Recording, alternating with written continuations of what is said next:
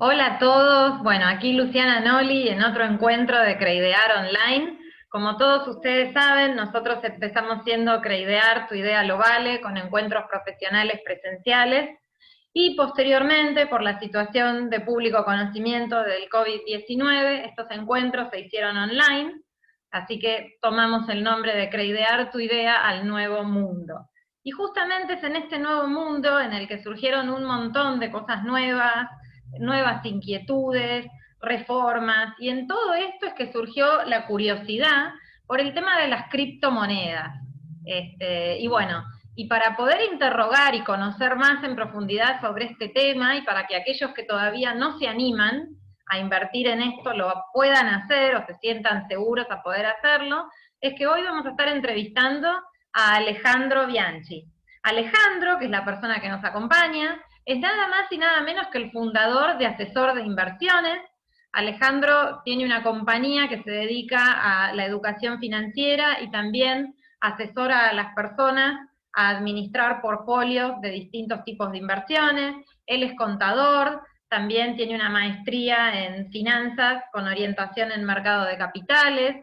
Tiene una carrera que desarrolló en docencia a nivel local en universidades como Blas Pascal y Buenos Aires y en países como México. Él también formó parte de la sociedad CFA, que son los analistas de finanzas certificados, tanto en Argentina como en Uruguay, ocupó el puesto de presidente, vicepresidente, y también él fue columnista en, un en ciclos televisivos y programas, como qué hacemos con los pesos, entre otros.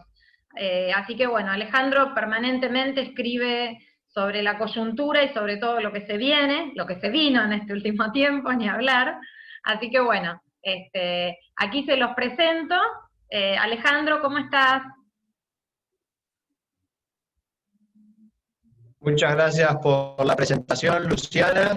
Y bueno, acá dispuesto a charlar un poquitito de criptomonedas con el público que te sigue y que lo sigue a ustedes en Creidear. Buenísimo, muchas gracias. Bueno, vamos a empezar a ver por lo más básico, lo que todos en algún momento de pronto escuchamos, ¿no? Y me gustaría que nos ayudes como a entender bien los conceptos. ¿Qué es y cuáles son las diferencias entre blockchain, Bitcoin y el DeFi? Bueno, es importantísimo entender a todos los que quieran introducirse en el mundo de las finanzas, entender la terminología. Y me parece que la, la, pregunta inicial, esa está, está muy bien eh, que, arranquemos por ahí, porque digamos que em, esto es algo que ha revolucionado el mundo, todavía quizás eh, en la cotidianidad del día a día no, no estamos transaccionando todavía con este tipo de herramientas, pero sí próximamente, en algún momento, eh, cuando vayamos a comprar, no sé, el pan, eh, vamos a, seguramente estar usando eh, todo esto sin siquiera saber que estamos usando quizá una criptomoneda que está basada en una blockchain y que tiene quizá un entorno de DeFi en el cual corre. Entonces, ¿qué es cada una de las cosas? Bueno, el blockchain es una arquitectura, llamémosla así, es una arquitectura descentralizada en nodos, computadoras que están distribuidas alrededor del mundo, que corren un determinado, llamémoslo, libro contable, ¿sí? donde en este libro eh, tiene la particularidad de que se van agregando bloques, se van agregando nuevos bloques al libro. Y esos bloques están unidos entre sí, por eso chain, chain es cadena, digamos, es, es una cadena de estos bloques, están unidos entre sí. No, no te lo puedo creer. Se corta. Distintos nodos. Esto parece ciencia ficción, pero, digamos, eh, nace a partir de intentar resolver un problema que es el, problema, digamos, de eh, doble gasto. ¿Qué pasa? Eh, si yo, por ejemplo, te mando a vos, Luciana, un archivo de mm, una foto por WhatsApp, ¿no? te mando una foto por WhatsApp y vos vas a recibir la foto en tu WhatsApp y alguien podría preguntarse, bueno, ¿cuál es la foto original? En realidad lo que hizo el WhatsApp es, yo mantuve la foto en mi equipo, se hizo una copia en el servidor de WhatsApp y luego se hizo una copia en tu teléfono. Ahora hay tres archivos con la foto, digamos, ¿no? Entonces, lo, que sucede es que es muy difícil saber, digamos, eh, o identificar en, en, ese caso digitalmente el derecho a propiedad. La foto es tuya, es la mía, es del servidor de WhatsApp, ¿sí? Eh, porque los, tres archivos en definitiva pueden ser exactamente iguales, idénticos, ¿sí? Mm. Eh, eso es lo que permite, digamos, la computación. Ahora, eh, lo que viene a resolver el blockchain justamente es esto, es que para hacer una transferencia de propiedad de una de estas famosas criptomonedas, como por ejemplo el Bitcoin, que corre sobre una red de este tipo, el Bitcoin corre sobre una tecnología de blockchain, ahí tenemos una primera distinción, ¿no? El Bitcoin sería, digamos, una, manera, una, moneda, un libro contable que corre en una red de nodos que tienen este sistema, ¿no? Eh, y una de las características importantes es que el Bitcoin tiene su propia red de nodos. Eso es lo que lo transforma también en una criptomoneda, ¿no? Porque eh, luego vamos a ver que otra distinción eh, eh, importante hacer es que existen las llamadas las altcoins.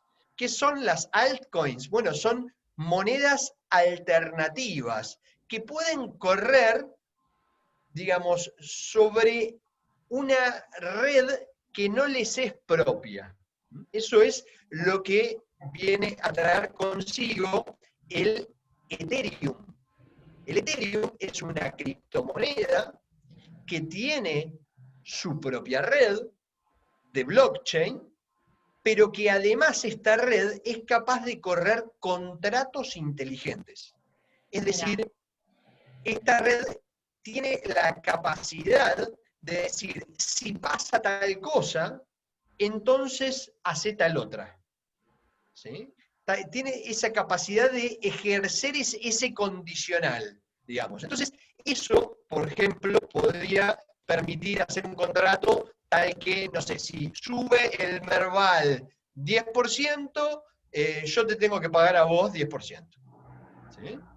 Entonces, eh, digamos, se podría armar un contrato inteligente que hiciera eso, que chequee si subió el mercado un 10% y que si, si subió, saca, digamos, criptomonedas de mi poder y te las transfiere a vos, por decirlo de, una forma simple, ¿no?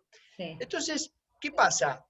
Esta red de Ethereum, al, al, tener e, ese poder de correr, digamos, esta condición, permite, digamos, dar piedra libre a la imaginación. Vos y yo podríamos, si quisiéramos, crear una altcoin, una moneda alternativa, que cumpliera determinada función.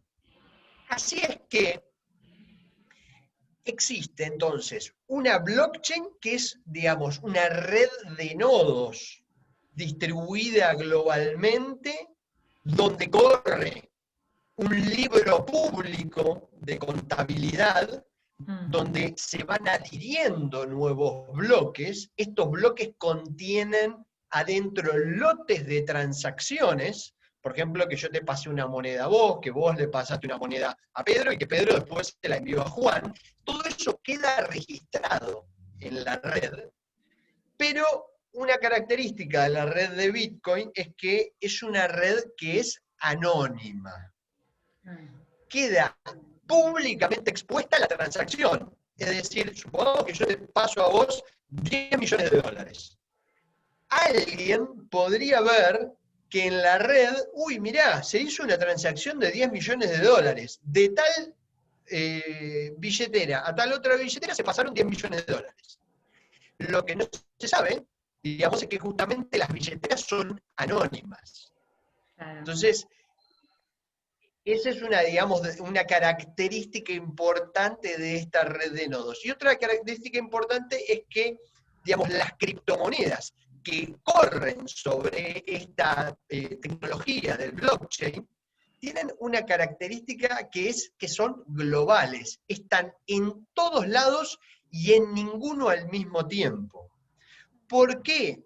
Porque justamente esta, digamos, el, problema del doble gasto que te decía recién, digamos, de identificar que dos archivos son exactamente iguales, digamos, que yo puedo armar una criptomoneda y, hago una copia y ahora tengo dos, entonces, digamos, no tiene valor si, si, yo puedo hacer infinitas copias, ¿no? Entonces, justamente lo que sucede en esta red de nodos, que está distribuida en todo el mundo, es que para yo transferirte dinero a vos a través de, eh, digamos, una billetera virtual, como se llama, que corre en la red de, blockchain, de mi billetera a tu billetera, eh, lo que tiene que suceder es que los nodos tienen que ponerse de acuerdo, tienen que aprobar la transacción.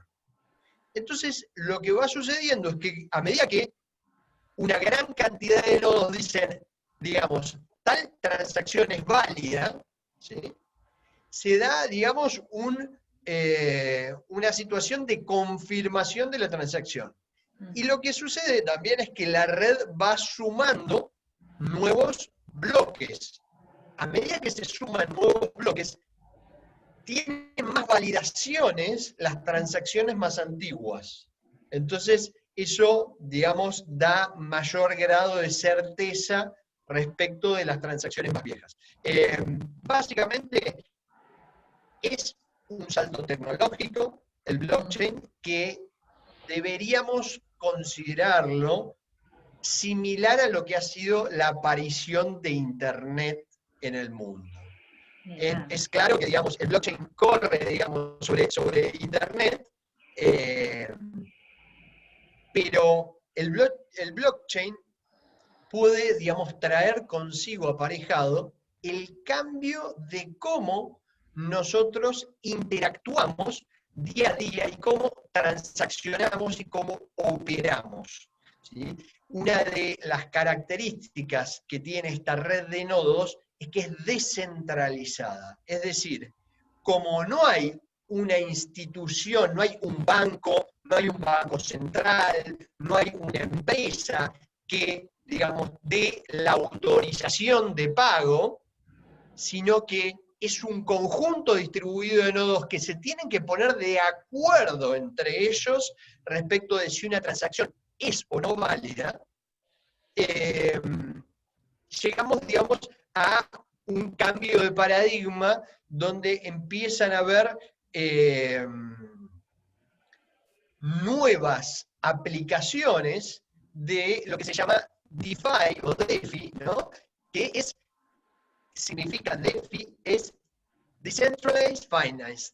Esto significa finanzas descentralizadas. Mm. Si hacemos un poquitito de historia hacia atrás, lo que podemos decir es que, digamos, tradicionalmente, digamos, la gente se eh, encontraba en, las plazas eh, para, para, operar, para transaccionar, de ahí que, digamos, eh, las instituciones que hoy resguardan nuestros depósitos se llamen bancos, porque digamos, se reunían en bancos y había eh, banqueros que tomaban depósitos y, prestaban monedas y cheques y emitían, digamos, este, documentos. Eh, eso, digamos, fue avanzando. con la llegada de Internet tenemos una explosión de lo que son las fintech en el mundo financiero, ¿sí? Eh, es decir, eh, compañías de finanzas que están montadas ya desde su origen, pensadas eh, desde Internet. Por ejemplo, bueno, yo en Invertir Online trabajé siempre en una compañía que estuvo desde el primer momento montada y pensada desde Internet. Y bueno, hoy tengo Asesor de Inversiones, que es una compañía también que asesora eh, a la gente para invertir a través de Internet y que, bueno, también busca ser el link o el nexo entre el mercado de capitales y el mercado de las criptomonedas. Espero que esta introducción te haya servido para entender y poner cada fichita en, su lugar. Entonces tenemos, blockchain es, digamos, una arquitectura, un libro contable global y diversificado en todo el mundo, donde residen las transacciones, ¿sí? Y donde eh, se hacen las aprobaciones de estas transacciones. El Bitcoin es una moneda que corre en esta tecnología, que nosotros podemos tener, por ejemplo, en una billetera virtual. Y estas billeteras virtuales podrían, digamos, surgir a partir de empresas fintechs que las crean. ¿sí? Y, por otro lado, hay fintech que crean eh, aplicaciones de finanzas descentralizadas o también grupos de personas que buscan la descentralización total. Ni siquiera quieren que haya una empresa en el medio, quieren que sean protocolos los que manejen eh, todas las finanzas del mundo, es decir, ir a la descentralización total y dejar de confiar en una institución como un banco, un lugar centralizado, que sea quien tenga que aprobar o desaprobar las transacciones y quien tenga que hacer la custodia de los eh, activos. Lo que buscan eh, aquellos, digamos, que son más fundamentalistas del blockchain y las criptomonedas es ir a la descentralización total, que cada uno tenga su billetera virtual en su casa y que cada uno haga custodia propia de sus activos. Espero que te, ah. haya Sí, buenísimo, es todo un cambio, es un cambio radical, importante. Este, sobre todo, viste, es verdad, uno tiene la idea del banco y hay siempre un control, es directamente sacar todo tipo de control, ¿no? Pero bueno, eh, es todo un cambio de cabeza, me parece. Sacar el intermediario del medio, ¿no? Claro, sí. Eso tiene aparejadas una cantidad de ventajas, porque eh, imagínate que al sacar el intermediario se reducen mucho los costos. Al estar en todos lados y en ninguno al mismo tiempo, las transferencias nacen per se globales dentro de lo que es el, Bitcoin. Sí. Eh, entonces, eh, se desdibujan de alguna forma las fronteras de los países, si bien cada país está viendo cómo legisla esta nueva tecnología o adelanto tecnológico. Qué bueno. Y, y a ver, y un poco siguiendo con este tema de, de que nosotros estamos viendo, o sea, estamos tratando de llevar a esa gente que por ahí quiere invertir y no se anima. Eh, ¿Por qué vos pensás que una persona compraría Bitcoin? ¿Cuáles son los beneficios que tiene este, comprarlos? Bueno, ¿por qué compraría Bitcoin? Bueno, el Bitcoin, aunque no lo creas, ha sido el activo que desde su lanzamiento posterior a la crisis del 2008, eh, te diría aproximadamente por 2009, ha crecido más de todos los activos que hay en el mundo, más que las acciones, más que los bonos, más que los fondos comunes de inversión, más que los ETFs, más que cualquier otra cosa.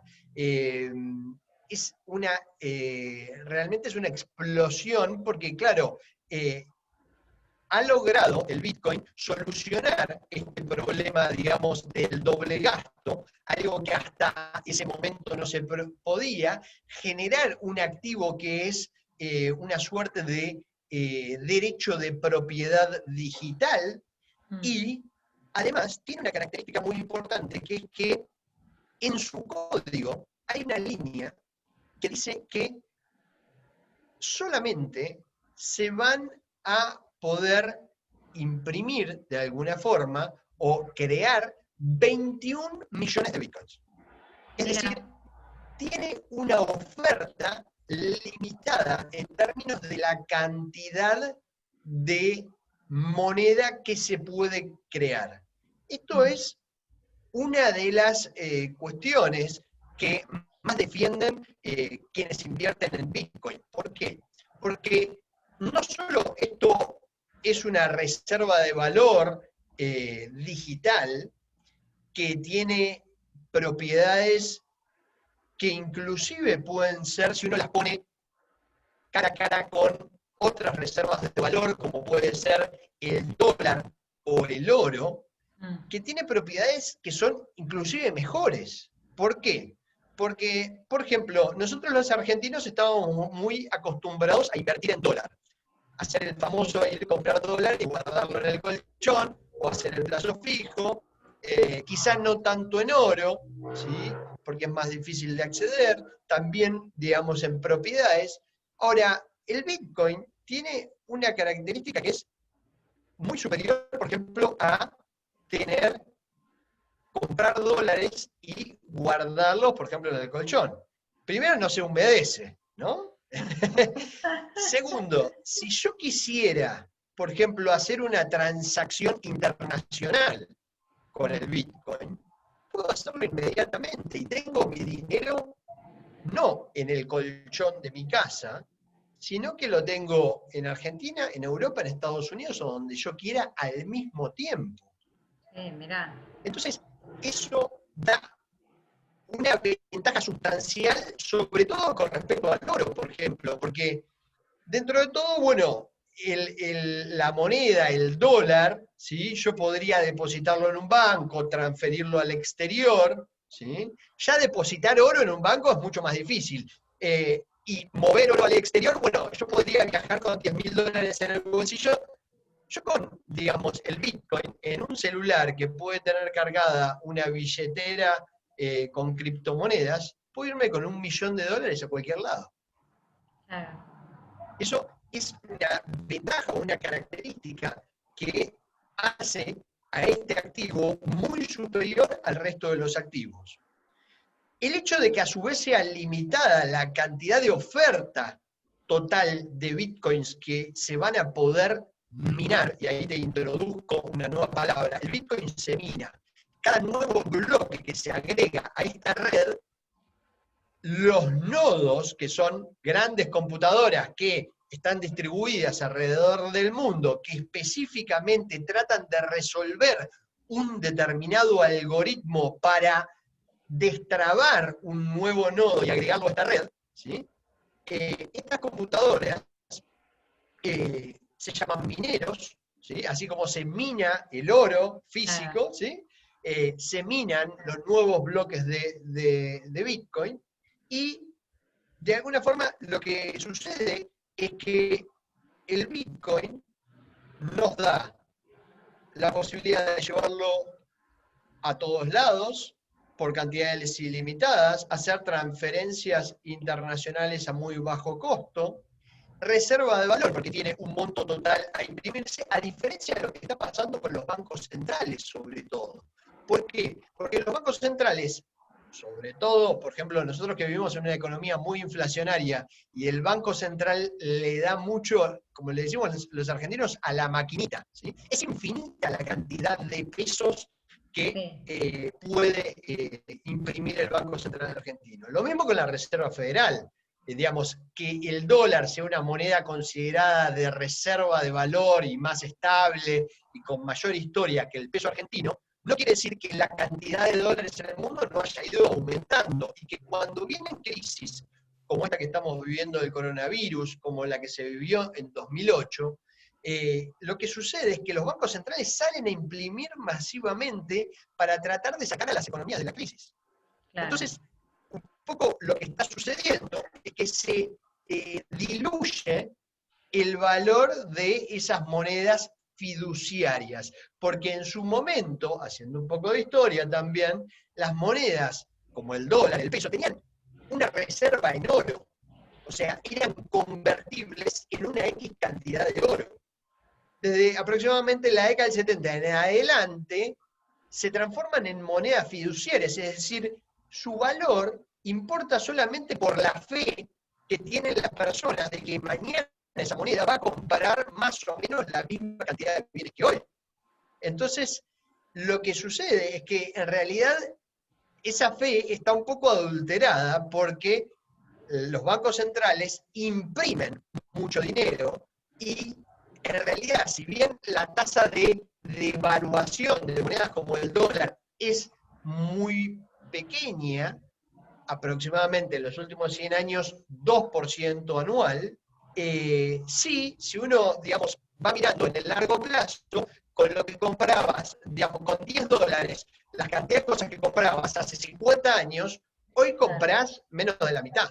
¿sí? ¿Por qué? Porque tenés un 2% anual que va perdiendo de valor la moneda aproximadamente. Entonces, lo que viene a resolver también el Bitcoin es decir, queremos una moneda que no, digamos, pierda valor en el tiempo, que haga lo contrario. Entonces, justamente se le ha puesto una cantidad fija al monto total de bitcoins que se pueden minar.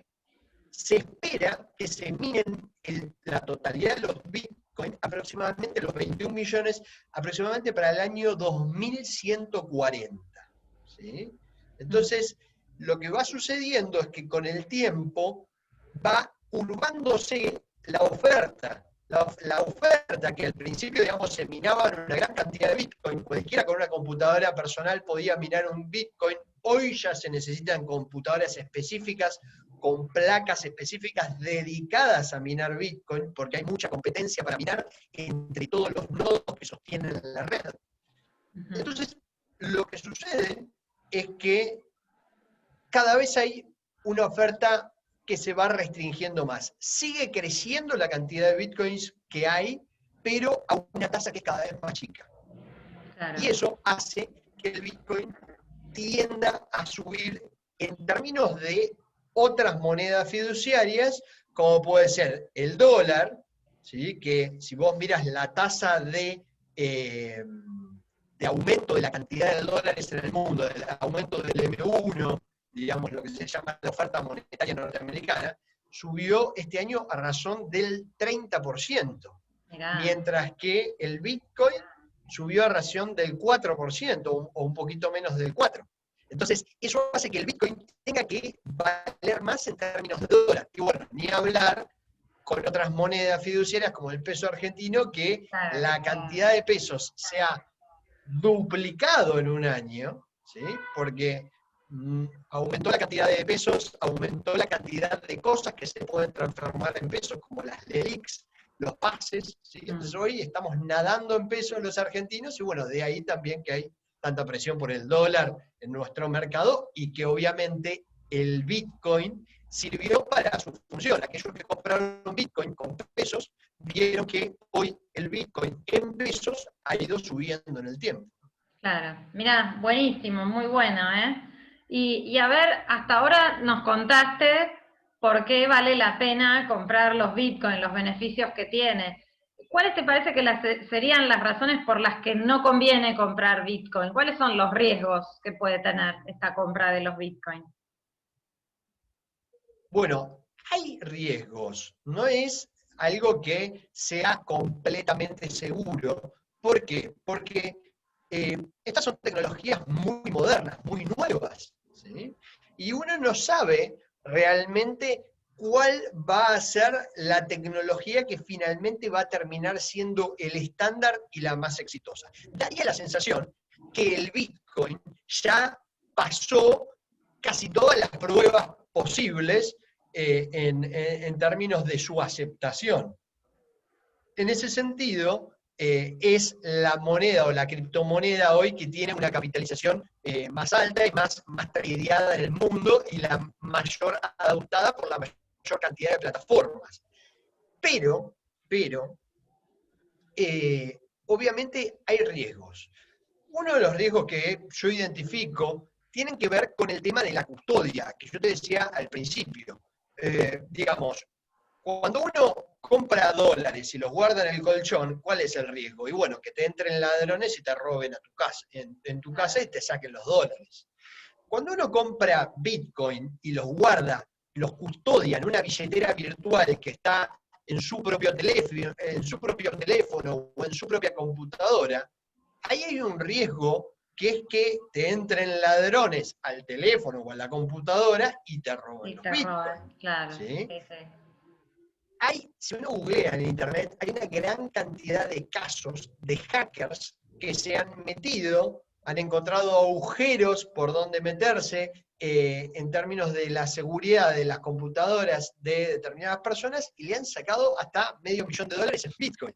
Entonces, ah, eh, hay que tener mucho cuidado. Inclusive, digamos, por más que uno tenga muchos cuidados y, por ejemplo, una forma de eh, tratar de eliminar estos riesgos serían eh, decir, bueno, yo en lugar de tener los bitcoins en mi teléfono o en mi computadora, los puedo, los puedo tener en lo que se llama una billetera fría. ¿sí? Es algo que no está conectado a Internet como un pendrive, que yo lo enchufo a la computadora y ahí dispongo de mis bitcoins y cuando quiero los desenchufo. Claro, mira. Esa sería una forma de preservar, digamos, de una manera un poco más, eh, con menos riesgos, eh, los bitcoins que uno pueda tener en una billetera virtual. Otra forma sería decir, bueno, en este mundo de finanzas descentralizadas han aparecido lo que se llaman exchanges, es decir, mercados donde se pueden operar criptomonedas. Muchos de estos mercados tienen aplicaciones que le permiten a uno usar su propia billetera y también uno puede abrir una cuenta en ese mercado, como si fuera, digamos, una cuenta como la que uno puede abrir en la bolsa, uno puede eh, abrir una cuenta en un mercado de criptomonedas. Y esto, eh, lo que es interesante es que estos mercados eh, tienen características de seguridad en el guardado de sus criptomonedas que son mucho más infranqueables que las que puede tener una persona en su computadora personal. Inclusive han nacido dentro de este mundo de las finanzas descentralizadas custodios que se dedican a guardar Bitcoin. Nosotros, bueno, tenemos el caso de algún emprendedor legendario argentino eh, que ha armado una aplicación que se llama Sapo, que tenían, eh, básicamente compraron un búnker en Suiza donde tenían de manera fría guardadas las eh, criptomonedas y también hay, digamos, un custodio que se llama BitGo, que lo están usando muchas muchos grandes eh, mercados y aplicaciones de finanzas descentralizadas, donde este custodio lo que hace es, digamos, tener una gran, eh, grandes medidas de seguridad para guardar por estas empresas sus bitcoins.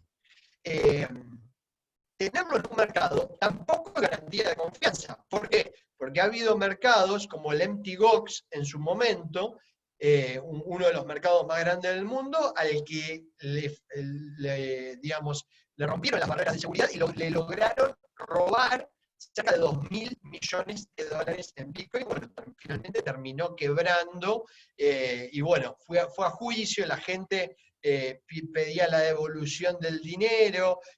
bueno, finalmente terminó muy mal eso, pero de, de alguna manera el problema es que, digamos, cuando pasa una de estas cosas, como las transferencias, digamos, que se hacen eh, son anónimas y son inmediatas, eh, rápidamente, digamos, el dinero se puede esparcir en el mundo y puede desaparecer, digamos, sin que uno conozca quién es el responsable detrás de estas maniobras, ¿no?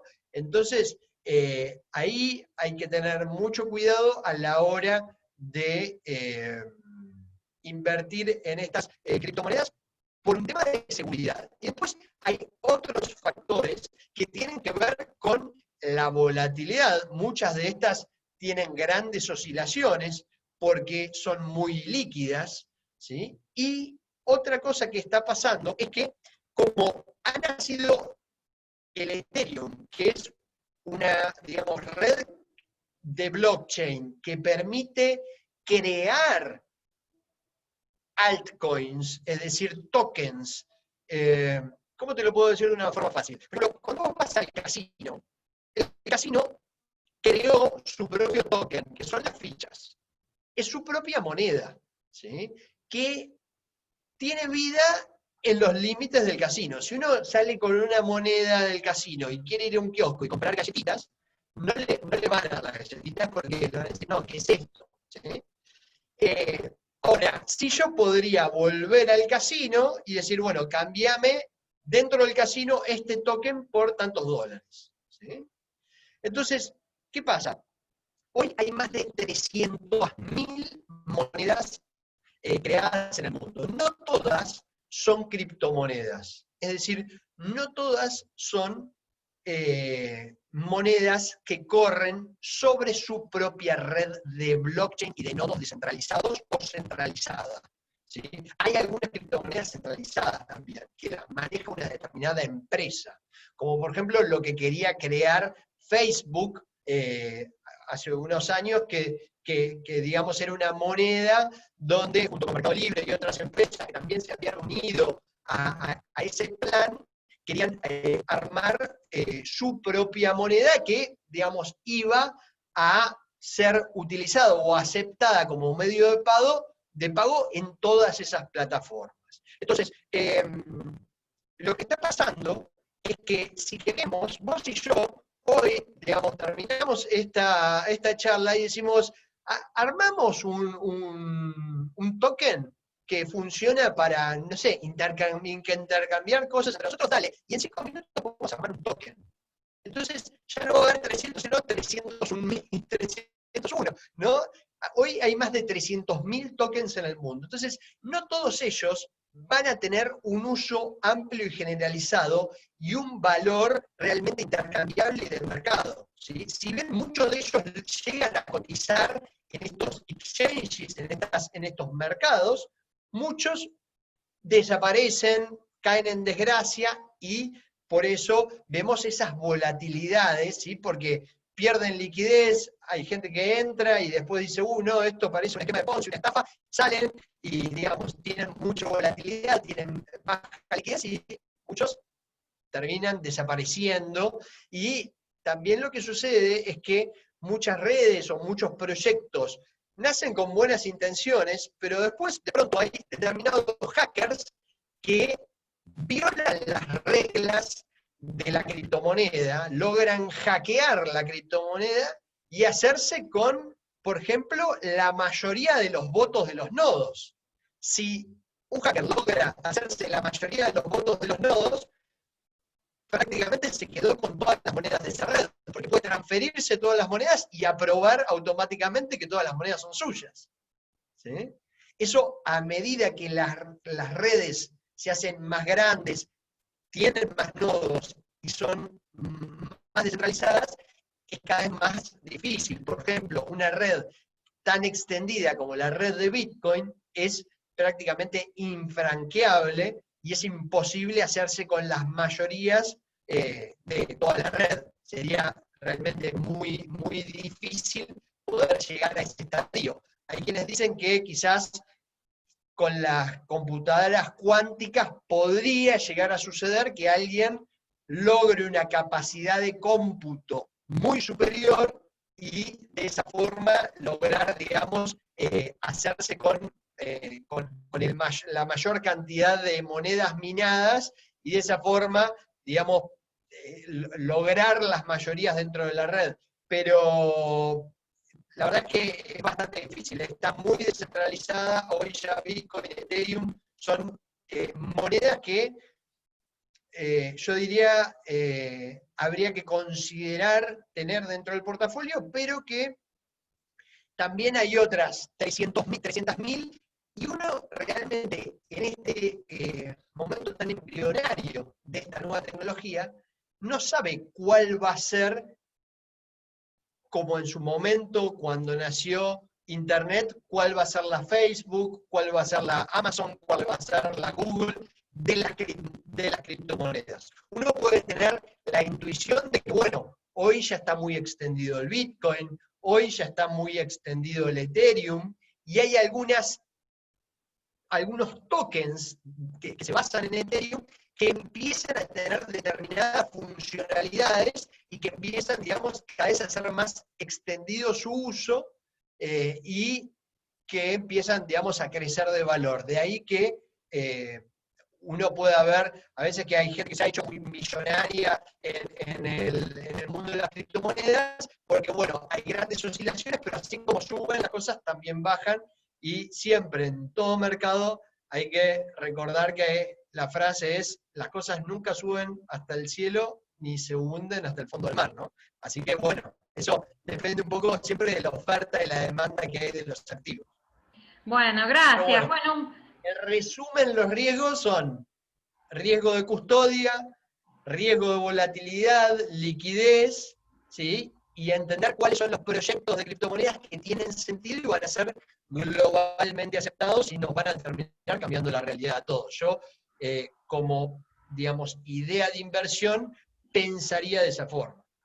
Bárbaro. Bueno, un poco igual con lo que nos estuviste contando, nos comentaste ya esto, pero eh, a, modo de porcentaje, ¿qué porcentaje si una persona quiere invertir, viste que siempre dicen que vale la pena diversificar, eh, le recomendarías que lo haga en criptomonedas, ¿no? Teniendo en cuenta todos estos riesgos que contaste, lo de custodia, volatilidad, bueno, estas monedas que como bien vos diste un ejemplo muy bueno de lo que uno puede llegar a intuir cuando lo comparaste con la internet, de lo que, lo que puede llegar a ser la figurita estrella, pero no lo sabe a ciencia cierta. A ver, eh, ¿cómo aconsejarías vos llevar una cartera de inversiones de una persona que quiere invertir en criptomonedas? ¿Qué porcentaje? Bueno, yo hoy diría que eh, siempre desde la cabeza de un inversor internacional, esto es algo que yo hablo siempre con mis clientes, a los que los ayudo a pensar no como un inversor argentino, sino como un inversor internacional. El problema que tenemos en la Argentina muchas veces eh, tiene que ver con eh, que, bueno, por ser argentinos y vivir acá y gastar en pesos, muchas veces estamos 100% expuestos a la realidad nacional, que muchas veces no es la mejor de, todas las realidades de los países que hay y las alternativas que hay para invertir en el mundo. Entonces, por ejemplo, eh, un inversor que queda eh, con inversiones en una casa en Argentina, que queda con eh, inversiones en un plazo fijo en la Argentina, en acciones, en bonos argentinos, y tiene el 100% de su portafolio expuesto a Argentina, tiene, digamos, un nivel de riesgo y volatilidad mucho más elevado que como piensa un inversor internacional. Un inversor internacional piensa primero en monedas duras, piensa en dólares, en euros, en libras, primero piensa en ese sentido. Segundo, piensa en términos de capitalización bursátil, es decir, bueno, eh, ¿cuánto representa el mundo total de bonos respecto del mundo total de activos que hay? ¿Cuánto representa el mundo total de acciones respecto del mundo total de activos que hay? ¿Cuánto representa el mundo hoy de las criptomonedas respecto del mundo total de activos que hay? Y cuando uno mira el tamaño de todas esas criptomonedas que estuvimos hablando, eh, podemos ver que es todavía minúsculo, es menos del 5% de la totalidad de los activos mundiales. Diría que no llega eh, a ser más del 2% de todos los activos del mundo, el mundo de las criptomonedas todavía. Entonces, un inversor debería pensar en esos términos. Yo diría que hoy un porcentaje razonable para tener en una cartera bien diversificada, pensada como un inversor internacional y globalmente, es aproximadamente un 5% de la cartera en criptomonedas. Y aquel que quiera tener una exposición mucho más grande que la del promedio del mercado, hasta un 10% podría llegar a invertir. Lo que pasa es que eh, ahí es importante, digamos, que se asesoren bien, para eso están las empresas como las mías, para ver cuáles son los medios que pueden utilizar, porque justamente están los riesgos que eh, mencionaba anteriormente. Imagínate si vos tenés el 10% de todo tu patrimonio invertido en criptomonedas y de pronto te lo roban. ¿no? Es una pérdida muy grande para cualquier tipo de inversor. Entonces hay que ver bien eh, cómo se estructura ese tipo de contrato, ¿no?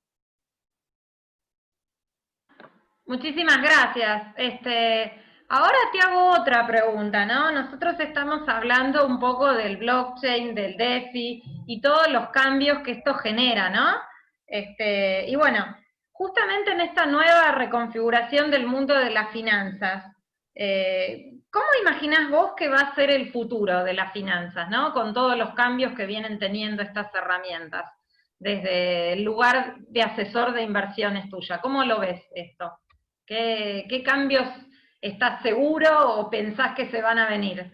Eh, desde una visión como la tuya que está avanzada frente a los demás en esto, ¿no? Bueno, yo creo que eh, el mundo cada vez va a ir aceptando eh, en mayor medida esta tecnología. esto es una tecnología, es un cambio, implica un cambio tecnológico. Eh, y lo que te decía recién, por ejemplo, hay que ver cómo un inversor puede poner hasta el 10% de su patrimonio en criptomonedas. Bueno, hay formas de hacerlas, de hacerlo eh, quizás a través de ETFs, a través de eh, eh, determinados mecanismos más seguros para no quedar tan expuestos. A medida que se logren, digamos, mejorar esas herramientas y haya cada vez más herramientas que este mundo de las finanzas descentralizadas permita cada vez herramientas más fáciles para el usuario y, por otro lado, eh, más seguras para el usuario, yo creo que eh, eh, la, aceptación de las criptomonedas va a llegar al punto de ser generalizada, inclusive para la transacción de bienes y servicios. Ahí podemos estar en, un punto en el cual se, se digamos, grandes cambios en la configuración de, la geopolítica mundial. Porque imagínate que hoy eh, los países eh, tienen un eh, activo que es manejar la política monetaria. hay países que ya están lanzando sus, criptomonedas nacionales, como China, que está lanzando, digamos, un, yuan, digamos, basado en, el blockchain, eh, y que, eh, digamos, de alguna forma son una criptomoneda más eh, que se agrega a este mundo tecnológico, pero acá se dividen las aguas en dos. tenemos el mundo de la centralización versus el mundo de la descentralización total si se logra una descentralización total segura, nadie más va a querer, nadie más va a optar por la centralización. ¿Por qué optaría yo por querer recibir una moneda centralizada, es decir, emitida por un banco central, por más que sea, tenga las características de una criptomoneda, que tenga una red de redes, que la pueda transferir eh, fácilmente a través del Internet, por, qué, digamos, eh, yo optaría por eso y no por una red descentralizada eh, segura, donde no dependo de que un organismo tome una decisión arbitraria por mí y que pueda, por ejemplo, devaluar mi moneda. Eh, entonces, ahí es donde también los países están viendo cómo resolver esta competencia que le puede llegar a surgir a partir de la aparición de un medio de cambio para las transacciones comunes y corrientes, ¿sí? para comprar una casa, para comprar una bicicleta, un paquete de chicles, eh, ¿qué pasaría si de pronto eh, la gente empieza a preferir esos medios de pago a los medios eh, determinados por, los países y las naciones. Entonces, ahí es donde pueden venir regulaciones también de prohibición. Hay algunos países, por ejemplo, no sé, en Bolivia, que están prohibidas las criptomonedas. ¿sí? Entonces, eh, digamos, todavía estamos en un terreno muy prematuro. Vamos a ver cómo reaccionan los países, porque yo creo que la reacción va a estar en línea con el nivel también de aceptación de la gente y cómo la gente prefiere o no este tipo de activos, porque hoy si lo pensás, eh, el Bitcoin se expresa en función del dólar. Uno mira la cotización del Bitcoin y bueno, el Bitcoin vale, no sé, 11 mil dólares. Ahora, eh, ¿qué pasaría si en algún punto la gente ya empieza a ver algunas eh, plataformas, unas suertes de lo que son mercados libres más modernos todavía, donde la gente puede comprar bienes directamente pautándolos en cantidades de Bitcoin. ¿Qué parecería si la gente empieza a pensar en esos términos, en cantidades de Bitcoin, en lugar de en cantidades de dólares, ¿no? Y el dólar de golpe pierde todo su valor, ¿no? Eh, entonces, ahí, digamos, hay, hay, hay, un terreno bastante eh, difícil de pronosticar, de saber qué es lo que realmente va a pasar y cómo eh, se van a defender. Yo me imagino que puede haber eh, como una suerte de reacción de los países frente al avance de estas tecnologías. digamos, inicialmente lo que han hecho es tratar de controlarlas desde el punto de vista de lo que es la, las unidades de información financiera en los países, lo que es la UIF en nuestro país, por el hecho de que las usaban eh, para eh, el tráfico de, digamos, el narcotráfico y, para, para, usos ilegales. ¿Por qué? Porque era anónima. ¿sí? Eh, lo que pasa es que a medida que hay mayor entendimiento, uno puede entender que si uno logra hacer un buen proceso de lo que se llama el KYC, y puede identificar el nombre de la persona con en la billetera, en lo que se llama la clave pública de la billetera, después es el peor lugar, digamos, para traficar cualquier cosa, porque eh, en el Bitcoin quedan registradas públicamente todas las transacciones. Entonces, eh, podría, digamos, identificarse, eh, si se identificara que un narcotraficante era el propietario de tal billetera, podría, digamos, identificarse a todos a los que se les ha mandado dinero en toda su historia. Eh, ese, tipo de cosas em, eh, se van de a poco entendiendo y me parece que lo que van haciendo es que, digamos, todos los pruritos que se tenían en un primer momento y todos los frenos y no, y cuidado, que esto es para, digamos, el tráfico y cosas, digamos, se van bajando barreras y de a poco se van, eh, va teniendo más aceptación. La irrupción de los contratos inteligentes y digamos, ciertas criptomonedas que están empezando a aparecer, que empiezan a vincular la vida real con eh, estos contratos inteligentes y con la posibilidad del intercambio de cosas de una manera segura y descentralizada, yo creo que digamos, es un camino de ida. Eh, va a ser muy difícil eh, pararlo. Yo no creo que, digamos, frene nunca y que en algún momento vamos a estar eh, en un mundo 100%, eh, eh, o, no sé si 100%, pero en gran medida que donde sus transacciones sean totalmente electrónicas y que de alguna forma haya un conjunto de criptomonedas que sean las ganadoras en algún punto o las de mayor aceptación entre el público, eh, eh, en el sentido de eh, que brindan el mejor servicio para hacer una determinada función.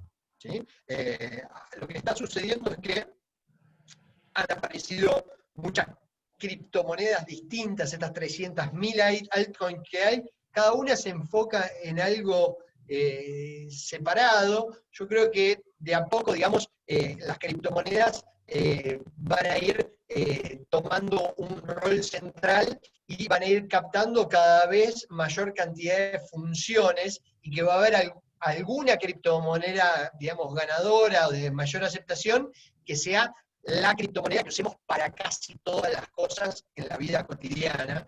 Y bueno, a ver, esto es, es algo que con el correr del tiempo vamos a ir viendo en, el día a día. Yo creo que eh, algunas de las cosas que vamos a ver al principio es que, por ejemplo, cuando uno eh, vaya a pagar, va a haber, o ya hay, digamos, ya existen eh, postnets que aceptan criptomonedas.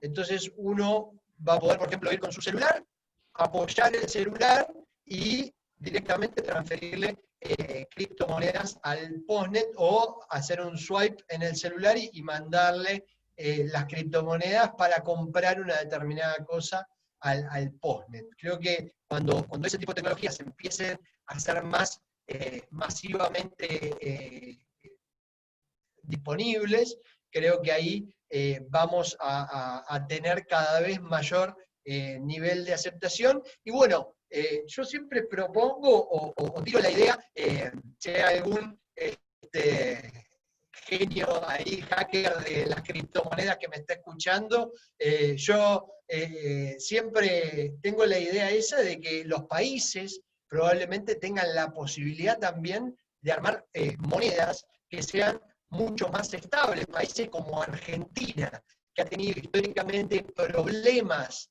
para, por ejemplo, tener una moneda estable y bajar la inflación, eso tiene que ver con que, digamos, e-, el, gobierno puede gastar más de la cuenta y como gasta más de la cuenta, imprime, digamos, más pesos de la cuenta para financiar ese gasto. Si tuviera una criptomoneda que tuviese en su código autodefinido cuánto se va a imprimir, probablemente eh, tendríamos una moneda mucho más estable que el peso. ¿sí? Tendríamos un criptopeso hay que desarrollarlo, hay que sentarse un grupo de economistas, financistas este, y, em, de, programadores a, pensar un poco cómo podría ser esto, pero básicamente yo creo que hasta podría tener en su código la posibilidad, y eso es algo que yo te mencionaba anteriormente, los gobiernos puede ser que esto no lo quieran, porque pueden perder eh, capacidad de maniobra para hacer política monetaria expansiva. O sea que la política monetaria expansiva es necesaria cuando se está en momentos de crisis. Lo que sucede en la Argentina es que la política monetaria es siempre expansiva, en momentos de crisis, en momentos de, corrección eh, monetaria, en momentos de eh, super boom de la economía, también siempre, siempre seguimos imprimiendo. Entonces, eh, lo que pasa es que siempre le vamos sacando un cero eh, más a la moneda y siempre va perdiendo más valor. Si nosotros lográramos, por ejemplo, decir, bueno, vamos a hacer una moneda que en su código diga que si sube el desempleo, vamos a imprimir más moneda para mejorar la situación. Que si sube la inflación, vamos a imprimir menos moneda o destruir moneda, por ejemplo. ¿sí? Eh, se puede hacer el, burn de la moneda en, la cripto, eh, en el mundo cripto también. Entonces, eh, yo creo que sería posible, digamos, para los países como Argentina, que históricamente no han tenido capacidad de tener una política monetaria que genere una moneda que realmente le sirva a la gente para el ahorro en el largo plazo, esto le podría eh, dar la posibilidad de desligarse y llevar a una cuestión, digamos, más matemática, por decirlo de alguna forma, la, la cantidad de moneda que va a haber. Y eso le daría a la gente mucho más confianza, porque diría, ah, no puede ser que aumenten el gasto indefinidamente porque no se van a poder financiar eh, imprimiendo más eh, más pesos, porque la cantidad de pesos está ya autorregulada por el propio contrato inteligente del peso. Obviamente eso requeriría, digamos, grandes consensos de eh, oficialismos y oposiciones, digamos, pero eh, yo me imagino a futuro un mundo que va hacia eso, que va hacia cosas que ni nos imaginamos. Yo me imagino un mundo en el cual la, la representación de los países. Puede ser, como casi como un cantón suizo, que se reúnen y votan todos. Bueno, el blockchain de alguna manera podría permitirnos a cada uno de nosotros eh, lograr, digamos, una, representación y una votación eh, sobre determinados temas, consultas públicas que, eh, por ejemplo, no sé, eh, en Argentina el tema de la ley del aborto, que es el aborto sí, el aborto no, que algunos están a favor, otros están en contra, digamos, es algo que me, parecería, digamos, que podría ser un, caso hasta testigo importantísimo, que en lugar de ser un grupo reducido de representantes votados por el pueblo eh, en el Congreso, que sea el pueblo mismo que diga, bueno, cada voto vale uno. A ver, ¿quieren o no quieren esto? ¿Cómo lo quieren? Eh, me parece que eh, las democracias hasta podrían llegar a cambiar, pensando, digamos, muy altruistamente, creo que esto del blockchain ha venido a cambiar el mundo, el mundo por completo, y bueno, es interesante meterse, ¿no? Nos permite, eh, hoy que estamos en una situación de crisis y tan complicada, nos permite también eh, abrir la cabeza y ver otros horizontes. Al que, tenemos, ¿no? Al presente que tenemos. Sí, sí, sí, sí. Bueno, Alejandro, muchísimas gracias. La verdad que fue súper clara. Nos diste un montón de información, excelentes ejemplos. La verdad que fue buenísimo. Nos ayudaste a bajar a la realidad todo. Y bueno, este, ya saben, todo aquel que tenga consultas o que esté interesado en invertir en criptomonedas o en analizar una cartera de inversiones, asesordeinversiones.com y Alejandro Bianchi es su fundador, así que bueno, este, más que recomendado. Y bueno, muchísimas gracias Alejandro por todo tu tiempo y tu pasión y bueno, y todos los comentarios que nos hiciste sobre este tema. Gracias por ayudarnos a saber más. Bueno, muchas gracias a vos, Luciana. Y, bueno, este, ya saben, pueden entrar a asesordeinversiones.com, hacer el test de inversor que tenemos ahí y nos vamos a estar contactando con ustedes para asesorarlos. Bueno, muchísimas gracias. ¿eh? Bueno, y muchas gracias a todos los que nos están escuchando. Este, y bueno, este fue otro encuentro de Creidear Online que hablamos de las criptomonedas. Ahora sí, saludamos